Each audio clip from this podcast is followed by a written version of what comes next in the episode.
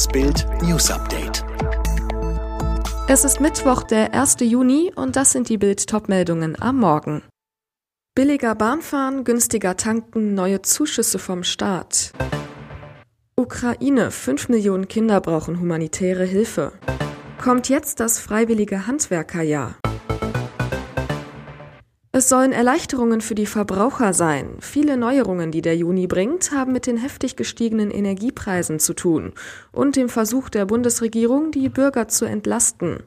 Die Steuer auf Kraftstoffe wird gesenkt, das 9-Euro-Ticket kommt und Menschen mit geringerem Einkommen erhalten einen Heizkostenzuschuss. Die Spritpreise, ab heute wird die Energiesteuer auf Kraftstoffe für drei Monate gesenkt. Wie hoch die tatsächlichen Preise an der Zapfsäule aber sein werden und ob die Steuersenkung voll bei den Kunden ankommt, wird auch von den Ölkonzernen abhängen. Mit einer abrupten Preissenkung schon heute ist nicht zu rechnen, meint das Bundesfinanzministerium. Die Lager der Tankstellen seien noch mit Kraftstoffen gefüllt, die im Mai zu den alten Steuersätzen geliefert wurden. Dieser Kraftstoff wird zuerst verkauft. Erst nach und nach würde Sprit mit den reduzierten Steuersätzen abgegeben. Mehr als fünf Millionen Kinder aus der Ukraine sind nach Angaben des Kinderhilfswerks UNICEF wegen des Krieges in ihrem Heimatland auf humanitäre Hilfe angewiesen. In der Ukraine selbst bräuchten nach dem russischen Angriff etwa drei Millionen Kinder Unterstützung, teilte die UN-Organisation am Mittwoch in New York mit. Hinzu kämen etwa 2,2 Millionen Kinder, die inzwischen in andere Länder geflohen seien. UNICEF zufolge wurden seit Beginn des Krieges am 24. Februar mindestens 262 Kinder getötet. Hunderte Schulen seien beschädigt. Der 1. Juni sei eigentlich der internationale Tag zum Schutz von Kindern, sagte UNICEF-Direktorin Catherine Russell. Doch anstatt diesen Tag zu feiern, nähern wir uns dem 100. Tag eines Krieges, der das Leben von Millionen Kindern erschüttert. Ohne einen sofortigen Waffenstillstand und einen ausgehandelten Frieden werden die Kinder weiter leiden. Der Handwerkernotstand wird immer dramatischer. Der Nachwuchs fehlt, die Fachkräfte werden weniger. Ergebnis, schon vor der Corona-Pandemie fehlten im Handwerk rund 250.000 Beschäftigte. Diese Fachkräftelücke wird in den kommenden Jahren noch deutlich größer, warnt Handwerksverbandpräsident Hans-Peter Wollseifer. Lange Wartezeiten und steigende Preise sind die Folge.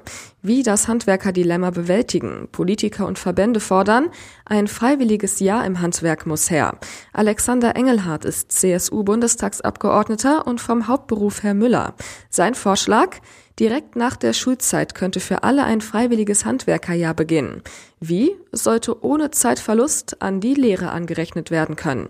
Engelhardt zu Bild, ein freiwilliges soziales Jahr unterstreicht die soziale und gesellschaftliche Bedeutung des Handwerks. Mehr als zwei Millionen Kinder haben während der Corona-Krise zugelegt. Das zeigt eine Elternbefragung der Deutschen Adipositas Gesellschaft.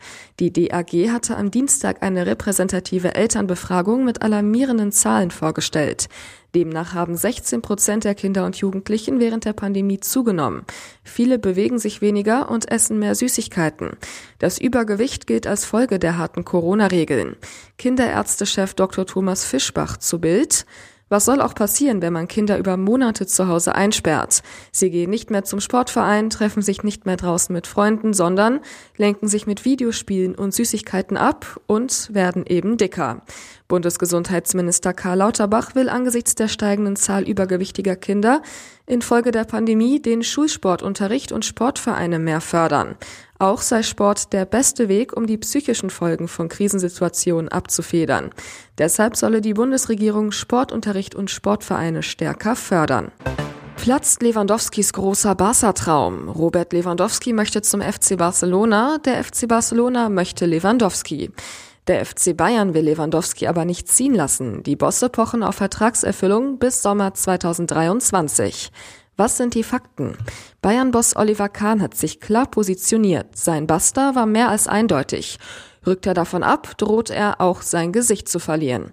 Lewandowski will im Herbst seiner Karriere noch einmal etwas anderes machen, bevor es dafür vielleicht zu spät ist. Hat dies dem Bayern-Bossen und inzwischen auch der Öffentlichkeit so erklärt. Barcelona hat beim FC Bayern ein Angebot über 32 Millionen Euro Ablöse hinterlegt. Die Reaktion der Bayern? Es gab keine. Unter einem Angebot von 40 Millionen werden die Bayern wohl auch nicht aus dem Sessel gehen vor Begeisterung. Droht Bayern wegen Lewandowski eine Zoff-Saison bis 2023? Matthäus, jetzt ist es zu spät, ihn zu halten. Das ist keine Win-Win, sondern eine Lose-Lose-Situation. Beide Seiten würden verlieren, wenn Robert bleiben muss. Halbfinale. Nach dem Sieg gegen Tennis-Wunderkind Carlos Alcaraz steht Alex Zverev im Halbfinale der French Open. Sein nächster Gegner Rafael Nadal. Was für ein Kracher. Nadal ist Mr. French Open. Bereits 13 Mal gewann er das Turnier in Paris. Dazu ist er auf Sand für Zverev fast unschlagbar. Zwar hat der deutsche Tennisstar noch nie bei den French Open gegen Nadal gespielt, auf Sand steht es aber 1 zu 5 gegen Zverev. Im Mai 2021 gewann er bei den Master Series in Madrid sein bislang einziges Match gegen den Weltranglisten Fünften. Insgesamt bestritt Zverev in seiner Karriere neun Partien gegen Nadal, nur drei davon konnte er gewinnen. Über seine eigene Leistung gegen Alcaraz im Achtelfinale sagte er, vom Tennis her steht das im Ranking meiner Grand Slam Spiele mit Sicherheit ganz hoch. Und das am Freitag? Das Halbfinale steigt Freitag in Paris. Für Zverev ist es das zweite Halbfinale der French Open. 2021 schaffte er es auch soweit, verlor aber. Alle weiteren News und die neuesten Entwicklungen zu den Top-Themen gibt's jetzt und rund um die Uhr online auf Bild.de.